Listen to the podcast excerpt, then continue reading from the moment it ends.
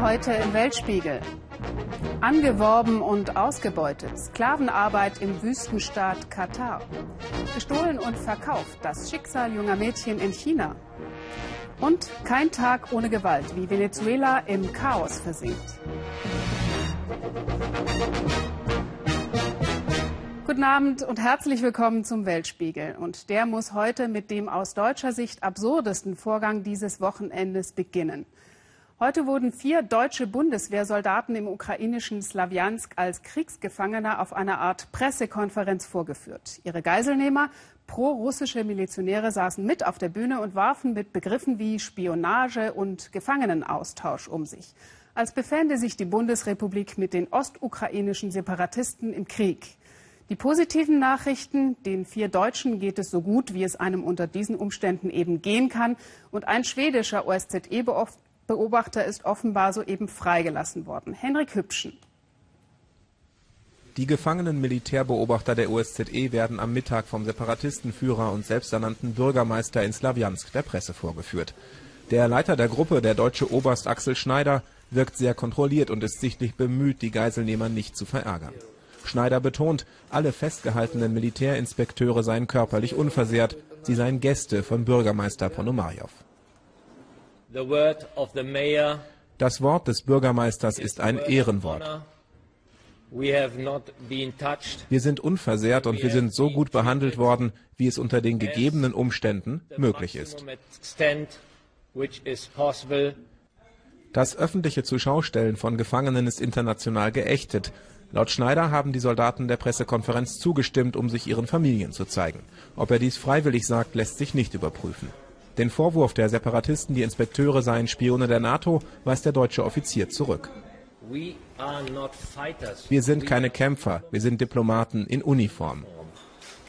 Für Milizenführer Ponomarjow sind die Geiseln ein wichtiges Faustpfand. Er will sie nur im Tausch gegen gefangene pro-russische Aktivisten freilassen. Die Soldaten sind Geiseln der Gesamtsituation. Aber ich denke, alles wird gut ausgehen. Wir werden eine Einigung finden. Unterdessen haben die Milizen in Slawjansk drei weitere Männer in ihre Gewalt gebracht. Sie wurden offenbar misshandelt und im russischen Fernsehen ausführlich zur Schau gestellt. Wir haben ihre Gesichter unkenntlich gemacht und zeigen nur einen kurzen Ausschnitt. Der Geheimdienst in Kiew bestätigte am Sonntag, dass es sich bei den Männern um drei seiner Agenten handelt. Seit Tagen versucht die ukrainische Regierung mit einer Antiterroroperation die Separatisten in Slawjansk einzuschließen. In die Stadt selbst wollen die Truppen nicht vorrücken, zu groß ist das Risiko ziviler Opfer. Am Nachmittag traf eine OSZE-Verhandlungsmission in Slawjansk ein, um dort über die Freilassung der Militärbeobachter zu verhandeln.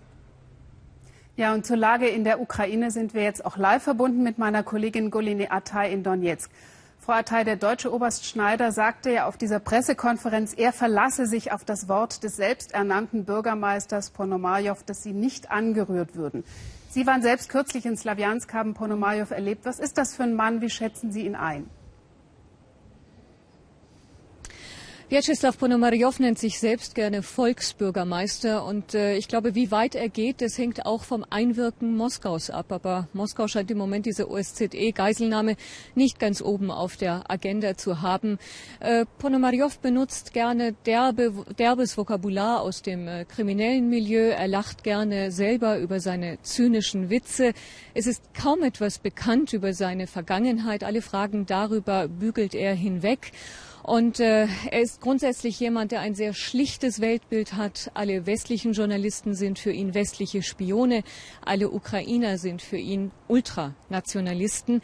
Und äh, ich war selbst dort und habe mir ein Bild über die Lage in Savians machen können. Seine Männer wissen genau Bescheid, wo und wann mhm. sich westliche Journalisten in Slawiansk aufhalten. Es wird ja intensiv verhandelt über die Freilassung aller Geiseln. Ein Schwede ist ja heute Abend freigelassen worden. Gibt es noch andere Neuigkeiten? Nein, die OSZE in Kiew hat es bestätigt, dass ein schwedischer Offizier freigelassen wurde. Und der offizielle Grund, äh, den die Separatisten nennen, ist, dass er medizinische Versorgung braucht. Er ist äh, Diabetiker und er soll sich auf dem Rückweg nach Kiew befinden. Ja, vielen Dank, Goline Atay, für diese Einschätzung. Sie werden uns im Laufe des Abends weiter auf dem Laufenden halten. Es gibt Themen, bei denen wollen und dürfen wir nicht locker lassen. Der Skandal um die Ausbeutung asiatischer Gastarbeiter im Wüstenstaat Katar ist so eines.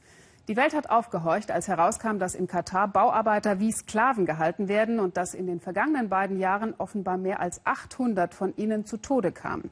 Wir haben vor einigen Monaten im Weltspiegel berichtet über den krassen Gegensatz zwischen der Glitzerwelt, die sich die Ölscheichs dort aufbauen, und den Bedingungen, unter denen die Luxusbauten entstehen. Auch auf den Baustellen für die Fußball-WM in einigen Jahren. Mörderische Hitze, Durst und mangelnde Sicherheitsvorkehrungen.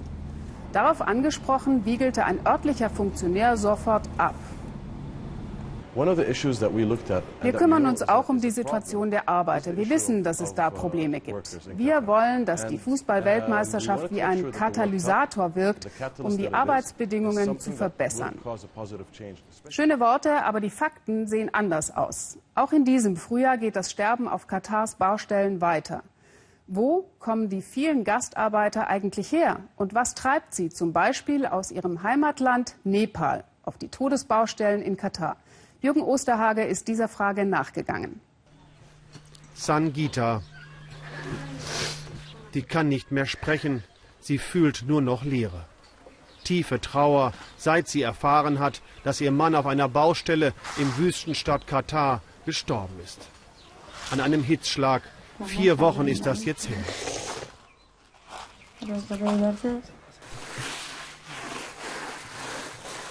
Auch Bodini, die Mutter, kann es immer noch nicht fassen, dass ihr ältester Sohn nie mehr zurückkehren wird.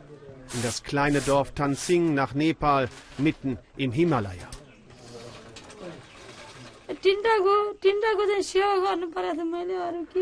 Wir sind arme Leute. Mein Sohn ist weggegangen, um Geld zu verdienen, um unser Leben zu verbessern. Aber jetzt müssen wir mit dieser großen Katastrophe zurechtkommen. Ganesh Nepali, der Vater, zeigt mir Bilder. Raju, sein ältester Sohn, arbeitete nur knapp zwei Monate als Bauarbeiter in Katar. Dann starb er mit 35. Kurz vor der Abreise hatte er geheiratet. Es war ein großer Fehler, meinen Sohn gehen zu lassen. Das wird mir jetzt klar. Aber was sollten wir machen? Es gibt keine Jobs hier. Es war pure Verzweiflung. Nepal gehört zu den ärmsten Ländern der Welt. In der Tat pure Verzweiflung, Kampf ums Überleben. Die Jugendarbeitslosigkeit liegt bei 80 Prozent, nicht nur auf dem Land auch 50 Kilometer weiter in der Hauptstadt Kathmandu.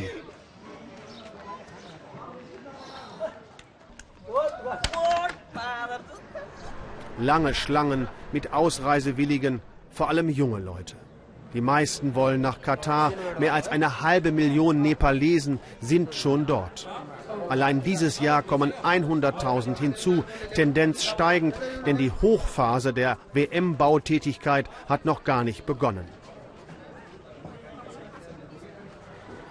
Ich besuche eine von inzwischen mehr als 1000 Agenturen, die die jungen Leute ins Ausland vermittelt und erlebe Menschenhandel im 21. Jahrhundert. Es geht nur um den Profit.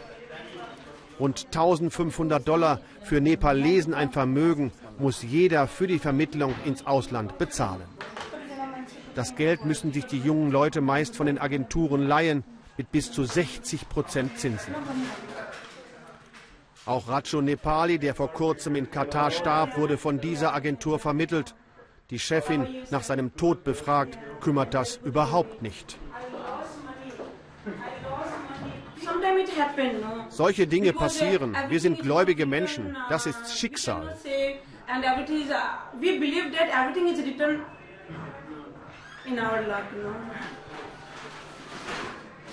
Ich habe gehört, es liegt an der Familie. Ein genetisches Problem.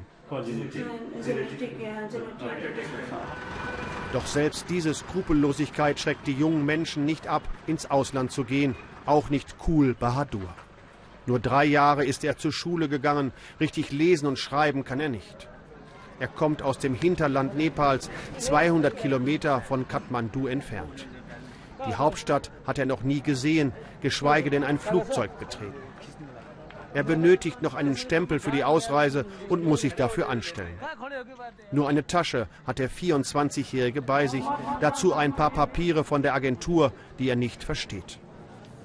Die Regierung Nepals unternimmt nichts gegen diesen Menschenhandel. Im Gegenteil, sie unterstützt die Arbeitsmigration ihrer Landsleute, damit Geld ins Land kommt. Einen Tag später fliegt Kul Bahadur nach Katar. Über das Land weiß er gar nichts, nicht einmal, wo es liegt. Ich bin arm, es gibt keine Arbeit. Eigentlich möchte ich in meiner Heimat Nepal bleiben. Aber ich habe keine andere Wahl. Wie sollen ich und meine Familie sonst überleben? Rameshwar Nepal kennt diese Zwänge. Er ist in Kathmandu Direktor der Menschenrechtsorganisation Amnesty International. Er war vor kurzem in Katar und zeigt mir Bilder. Rameshwar erzählt mir von prekären Arbeits- und Lebensbedingungen, Schufterei 12 bis 14 Stunden am Tag, an sechs Tagen in der Woche. Und das für 200 Dollar im Monat. Uh, Sie bekommen ihr Gehalt nicht pünktlich oder gar nicht. Dazu gibt es keinen Kranken- und Arbeitsschutz. Er hat auch ein Video aus Katar mitgebracht. Mindestens zwei Jahre am Stück müssten die ausländischen Arbeiter im Land bleiben. Ihnen würden sogar die Pässe weggenommen. Sie könnten sich nicht frei bewegen. Er spricht von Zwangsarbeit und Leibeigenschaft. Die Unterbringung sei katastrophal. Die Menschen würden wie Vieh zusammengedrängt. Die ausländischen Arbeiter in Katar werden behandelt wie Tiere, nicht wie Menschen. Für viele enden die Torturen unter den extremen Klimabedingungen im Wüstenstaat tödlich. Fast täglich kommen Särge aus Katar nach Kathmandu. Dann werden die Toten verbrannt. Die meisten sterben an Erschöpfung oder Hitzschlag. So war es auch bei Rachu, einem der letzten Opfer. Deine Familie zu Hause in den Bergen des Himalayas steht noch immer unter Schock. Seine Frau zusammengesunken wie ein Häufchen Elend. So viel Leid, deprimierend und empörend zugleich.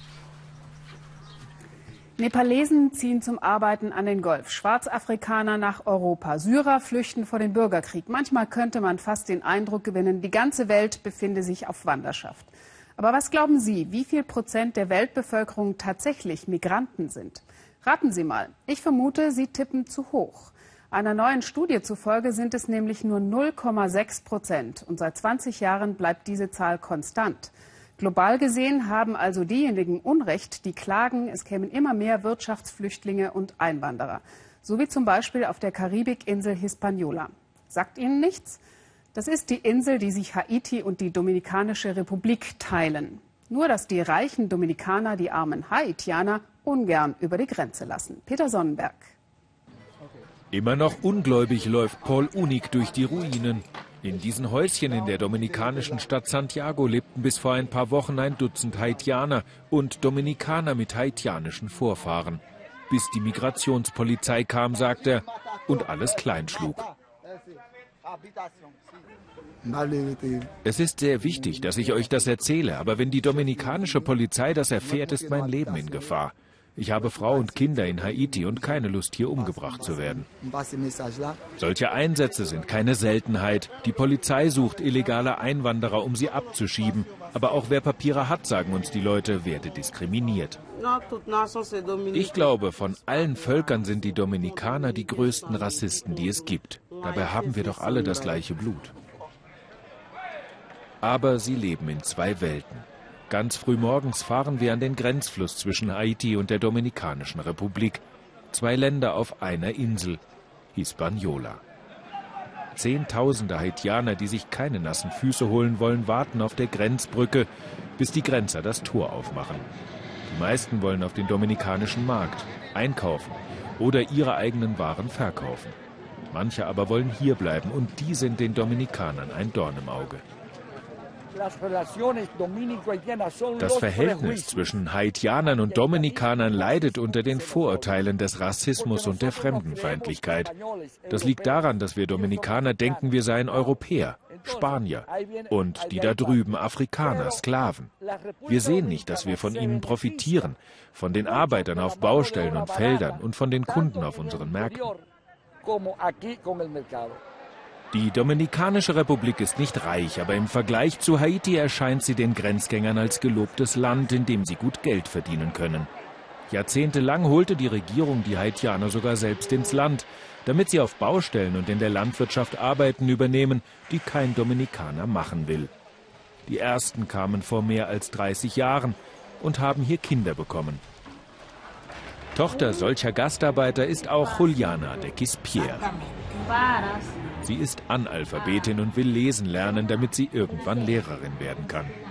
Geboren wurde sie hier in der Dominikanischen Republik. Laut Verfassung war sie deshalb Dominikanerin, genau wie ihre Tochter Nairobi. Doch als sie ihren Pass verlängern lassen wollte, nahm man ihr alle Papiere ab, auch die Geburtsurkunde. Jetzt ist sie staatenlos, kann nicht arbeiten oder reisen. Sie kann nicht einmal beweisen, dass sie Nairobis Mutter ist. Dicen que no son dominicanos. Sie haben mir gesagt, ich sei keine Dominikanerin mehr, weil meine Eltern Ausländer sind. Aber deshalb bin ich doch keine Ausländerin. Ich kenne nichts anderes und ich fühle mich als Dominikanerin. Ich hatte eine Geburtsurkunde der Dominikanischen Republik. Es hieß, wer hier geboren wird, ist Dominikaner. Ich war also nie Haitianerin, weil ich hier geboren bin. Die Politiker in der Hauptstadt Santo Domingo sehen das anders. Über die vier Millionen Ausländer, die jedes Jahr als Touristen kommen, freuen sie sich sehr. Doch um Menschen wie Juliana zu entrechten, haben sie 2010 sogar ihre Verfassung geändert. Kritische Fragen dazu mögen sie gar nicht. Ich würde mir wünschen, dass Sie endlich verstehen, dass wir nur die Probleme, die sich über die Jahre angesammelt haben, lösen wollen. Wir schaffen Ordnung in der Migrantenfrage. Und Probleme zwischen den Nationalitäten gibt es nicht. Alle leben in perfekter Harmonie zusammen. Diese harmonische Runde, die uns aus blankem Misstrauen beim Filmen filmt, stößt sich aber schon am Zusammenleben mit den Schwarzen, wie sie sagen. Die werden uns alle massakrieren, ausrotten wollen die uns. Wir könnten gut mit denen leben, die in ihrem Land, wir in unserem. Ciudad Limpia fordern sie, eine gesäuberte Stadt. Immer wieder gründen sich solche rassistischen Vereine und wollen die Politik ihrer Regierung bis ins letzte Dorf tragen. Viel zu viele Haitianer hier, sagen sie, und stürmen fingerzeigend drauf los.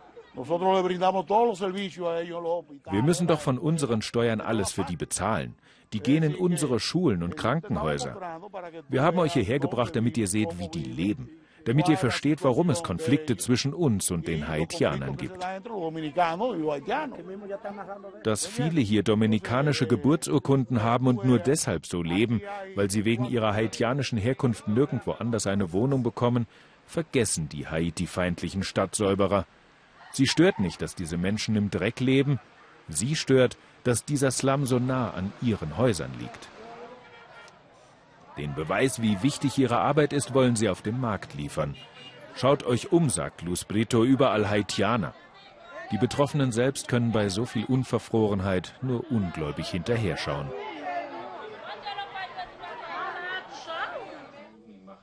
Juliana macht diese unverhohlene Abneigung der Dominikaner wütend. Wie ihr droht fast einer Viertelmillion Landsleuten die Staatenlosigkeit. Ich weiß, dass meine Eltern Ausländer sind, aber ich doch nicht. Ich fühle mich als Dominikanerin, so wie alle hier. Und ich werde für unser Recht kämpfen, Dominikanerin zu bleiben.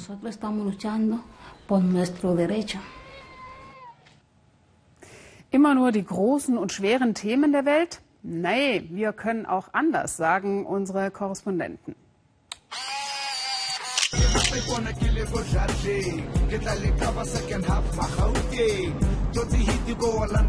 Denn in all unseren Ländern gibt es auch kleine Begebenheiten, die selten den Weg ins Fernsehen finden. Seit neuestem schicken sie deshalb jede Woche einen neuen Schnappschuss an den Weltspiegel. Heute, wie halte ich bloß in Südafrika ein Taxi an? Ganz einfach, glauben Sie? Dann schauen Sie mal, wie es Uli Neuhoff in seinem Selbstversuch erging.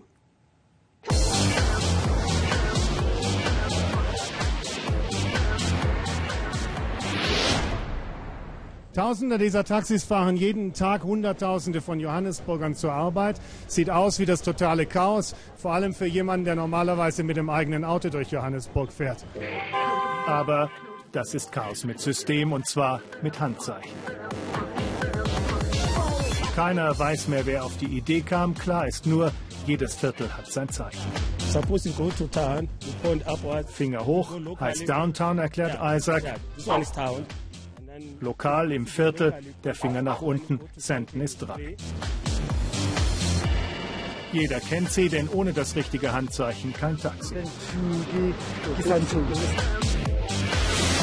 Ich versuche es, Downtown ins Zentrum, Finger nach oben und sagen wir, wie es ist. Der Taxifahrer ignoriert mich. Wir versuchen es weiter. Isaac übernimmt bei ihm, hält das Taxi. So funktioniert's.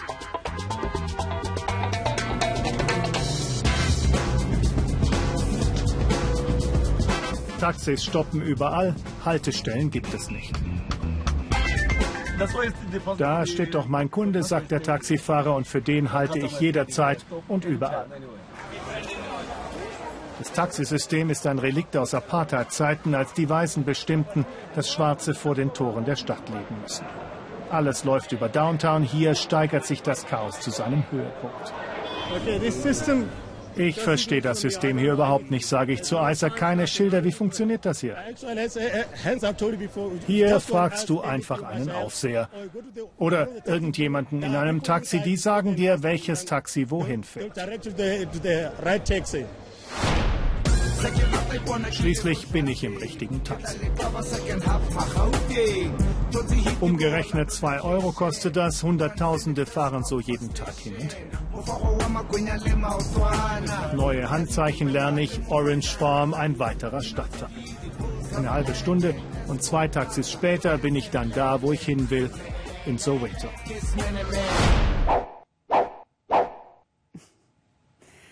Was ist eigentlich in Venezuela los, haben Sie sich vielleicht in den vergangenen Wochen gefragt. Immer wieder flimmern Bilder von Demonstrationen und gewalttätigen Auseinandersetzungen auf unseren Nachrichtenkanälen. Es gab Tote und Verletzte. Vielleicht helfen ja ein paar Fakten bei der Suche nach der Antwort.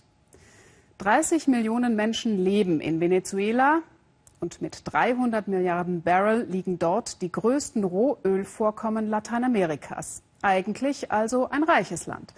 Und trotzdem wird es immer ärmer. Die Inflationsrate liegt bei 50 Prozent. Mangelwirtschaft prägt den Alltag der Menschen, die oft nicht mal Milch oder Klopapier bekommen. Und die Kriminalität. Mit 25.000 Mordopfern ist Venezuela inzwischen das gefährlichste Land des Kontinents geworden. Politisch ist Venezuela ein Jahr nach dem Tod von Hugo Chavez tief gespalten und gegen seinen Nachfolger Nicolás Maduro regt sich immer mehr Widerstand. Walter Brähler mit einer Reportage aus beiden Lagern. Mütter, die den Umgang mit Tränengas erlernen, Studenten, die Straßen blockieren, Sicherheitskräfte, die Proteste unterdrücken und Familien, die wochenlang auf Milchpulver warten müssen. Wenn eine Regierung nicht einmal ihr Volk ernähren kann, taugt sie nichts. Die Mittelschicht versucht, die Regierung Maduro zu stürzen, die Oberschicht klatscht Beifall, aber auch die ärmeren Venezolaner sind unzufrieden. Kein innerer Frieden, Venezuela steckt fest in der Konfrontation. Mehr als 40 Tote, und beide Seiten machen sich gegenseitig verantwortlich. Sie sind an der Macht. Sie handeln ungesetzlich und vergewaltigen die Verfassung. Und deshalb ist das Volk auf der Straße. Wenn sie uns angreifen, müssen wir das dann erdulden? Müssen wir zusehen, wie sie unser Land anzünden?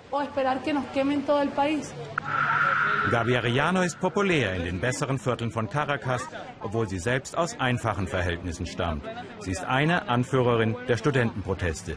Die Regierung Maduro müsse weg, aber nicht, weil sie sozialistisch sei. Ojalá y en Venezuela existiera un socialismo.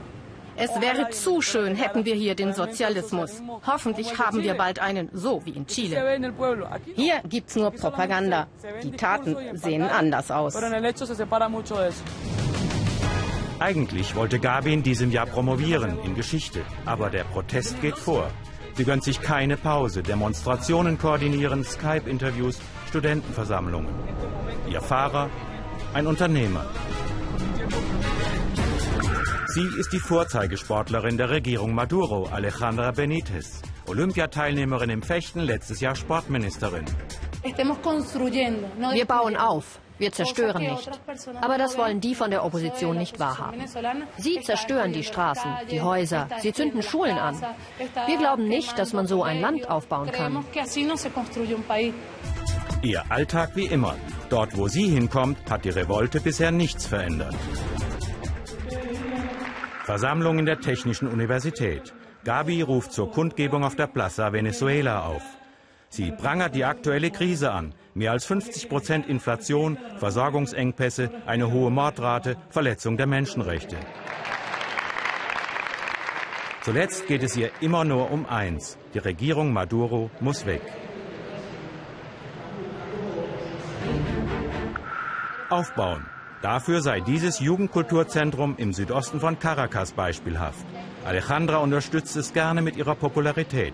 Workshops für Jugendliche aus ärmeren Vierteln, ein Musikstudio, Kunst, Sport. Es sei offen für alle, nicht nur für Anhänger der Regierung.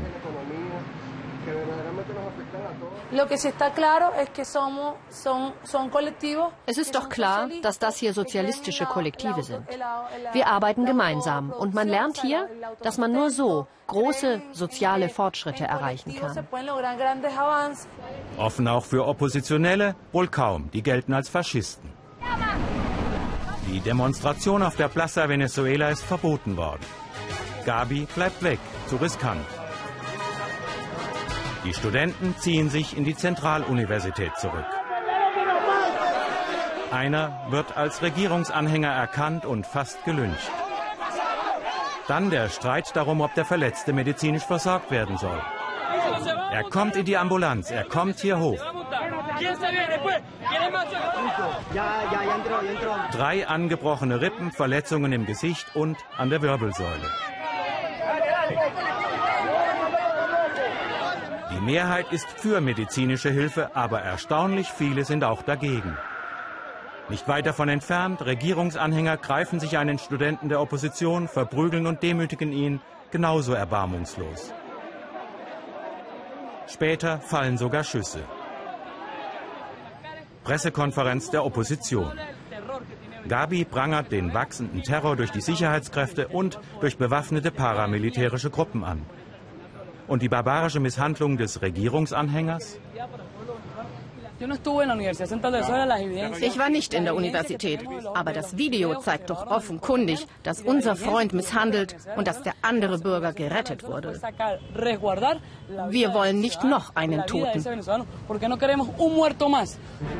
Wie jeden Nachmittag, Alejandra trainiert in der Zentraluniversität, obwohl hier die Opposition dominiert, nicht die Regierung. Versperrte Türen für unsere Kamera. Sie ist erfolgreiche Fechterin, trotzdem wird die Ex-Ministerin von manchen hier abgelehnt.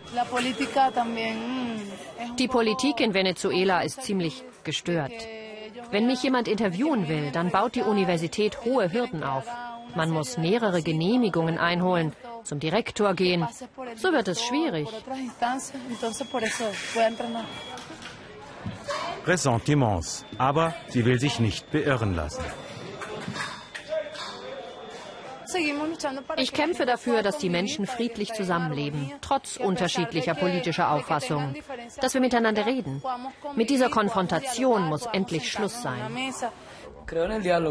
Ich glaube an den Dialog, aber in Freiheit und mit Rechten.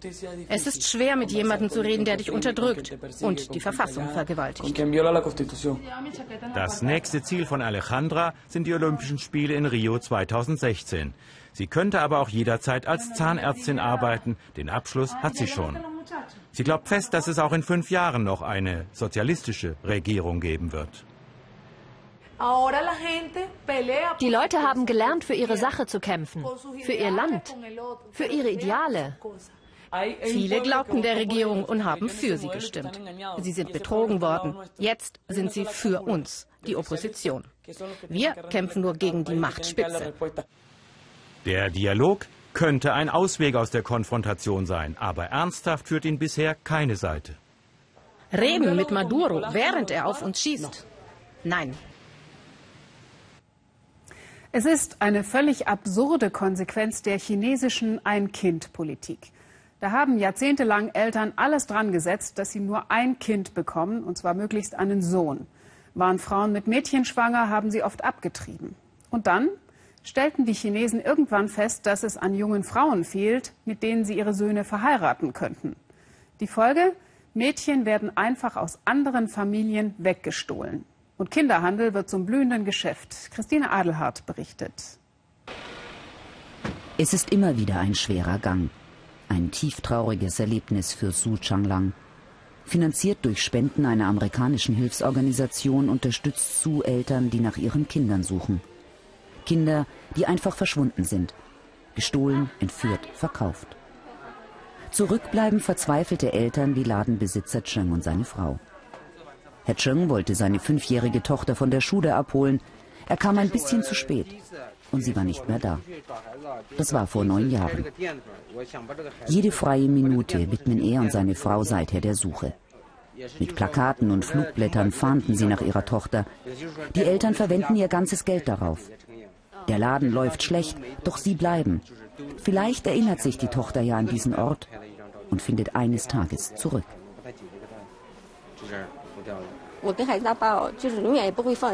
Mein Mann und ich werden nie aufgeben. Wir werden immer weitersuchen. Und eines Tages werden wir sie finden. Wir geben niemals auf, egal wie schwer und bitter es ist. Unser Leben ist eine Qual. Die lokale Polizei kümmert sich ungern um solche Fälle, denn sie sind zeit- und geldintensiv und selten von Erfolg gekrönt. Das macht sich schlecht in der Statistik. Cheng und seine Frau gelten inzwischen als Störenfriede. Statt Hilfe vom Staat gibt es Repressionen. Als ich in einer nahegelegenen Stadt nach meiner Tochter suchen wollte, haben Polizisten mein Auto demoliert.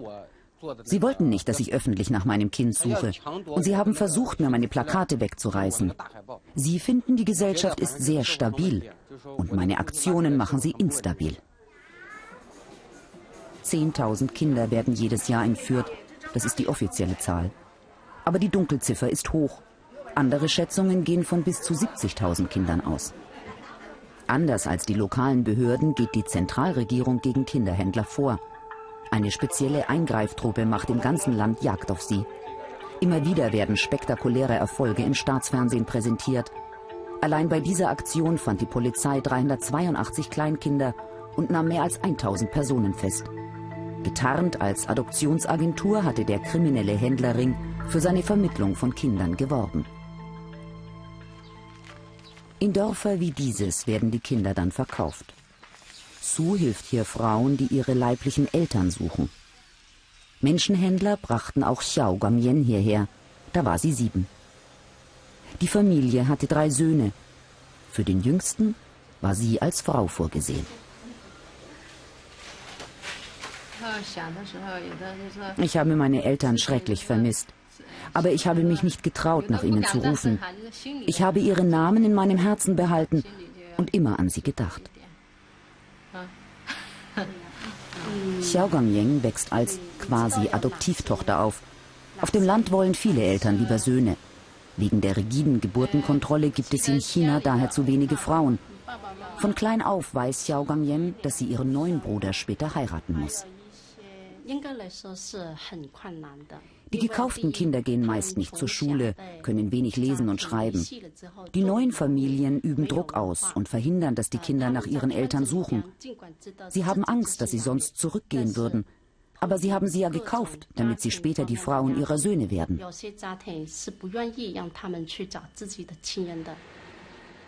Xiao Gangyen musste sich in ihr Schicksal fügen. Seit mehr als 20 Jahren ist sie nun schon mit Wu Hanliang verheiratet. Die beiden haben längst selbst drei Kinder.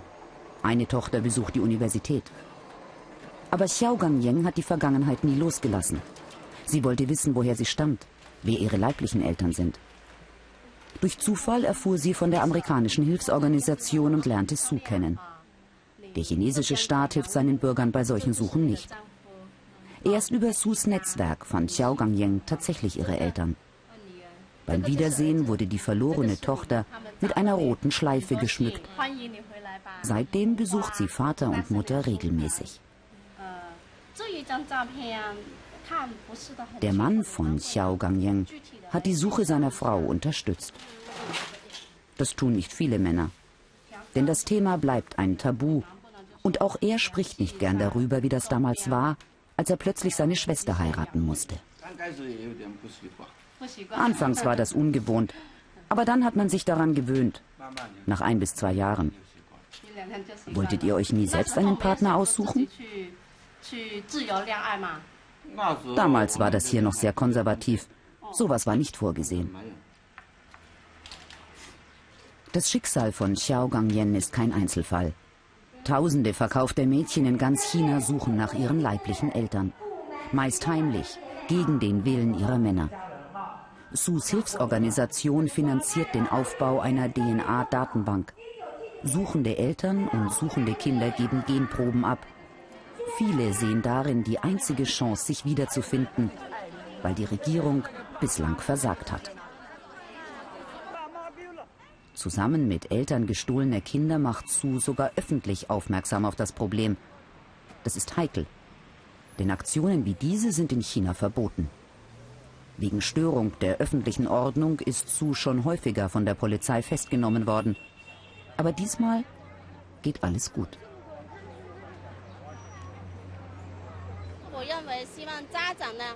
Ich denke, Eltern dürfen die Hoffnung niemals aufgeben und müssen selbst aktiv werden. Dazu brauchen wir mehr Engagement der Zivilgesellschaft. Und natürlich muss die Regierung noch mehr Anstrengungen unternehmen und helfen, anstatt unsere Arbeit zu behindern. Von den Passanten bekommt Su viel Zuspruch. Privatpersonen engagieren sich. Das ist neu in China, wo der Staat üblicherweise alles in Eigenregie regeln will. Aber immer mehr Menschen in diesem Land verstehen sich als Bürger, wollen Rechte. Und gerade Eltern vermisster Kinder wünschen sich Hilfe vom Staat, wenn sie nach ihren Kindern suchen. Das war der Weltspiegel für heute. Wie immer auch nachzusehen und zu kommentieren im Netz. In der Tagesschau jetzt gleich der neueste Stand zur Geiselnahme in der Ukraine. Ich wünsche Ihnen noch einen schönen Abend hier bei uns im Ersten. Tschüss und auf Wiedersehen.